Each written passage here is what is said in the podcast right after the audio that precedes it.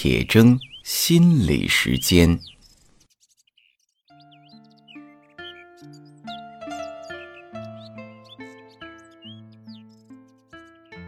大家好，我是刘铁铮。小暑节气到了，我们从汉字的角度来理解节气，以及节气和我们的心理有什么关系。暑字啊，上面是日，下面是者。日呢是指太阳，这个很好理解。者字啊，我们看它的经文上面呢有木，还有好多啊小点儿在木的旁边儿，像是木柴着火，火星四溅的样子。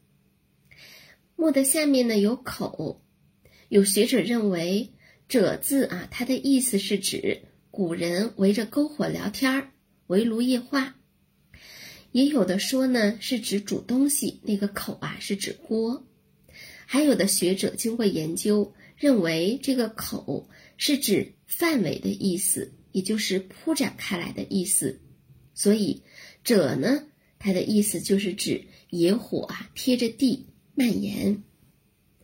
那我们看，不管是哪一种解释，者字都和火有关。上面有太阳晒啊，下面有火烤，因此暑呢就是很热的意思。小暑就是炎热的季节到来了，但还没有到最热的时候。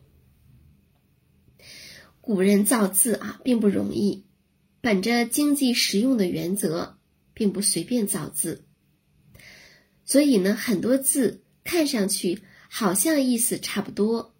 但其实是有区别的，比如说“懒”和“惰”就不一样，这个我们后面来谈。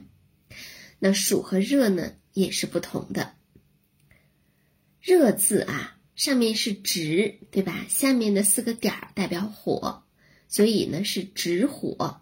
什么意思呢？我们看甲骨文的“热”，是一个人手执火把、火炬，那么人自然会感到火的炙烤啊。所以，热就有啊炙烤、发热的意思。那么跟热相比呢，暑除了有火，还多了个太阳。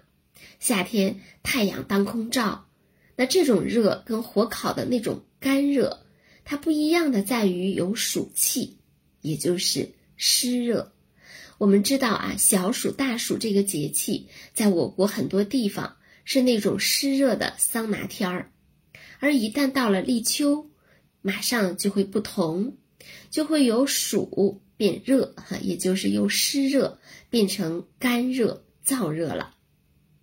如果我们的感觉是足够的敏锐细腻，就能够体验到热与热的区别，体会到不同的感觉带给我们的心理感受。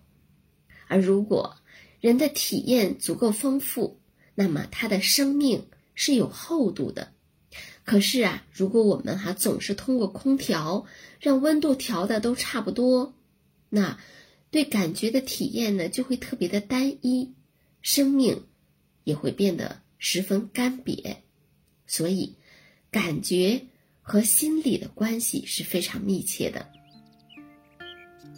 那么。在小暑到来的时候，就让我们带着对于感觉的好奇，去体会热的变化，增加我们人生的厚度，啊，来慢慢的走向大暑吧。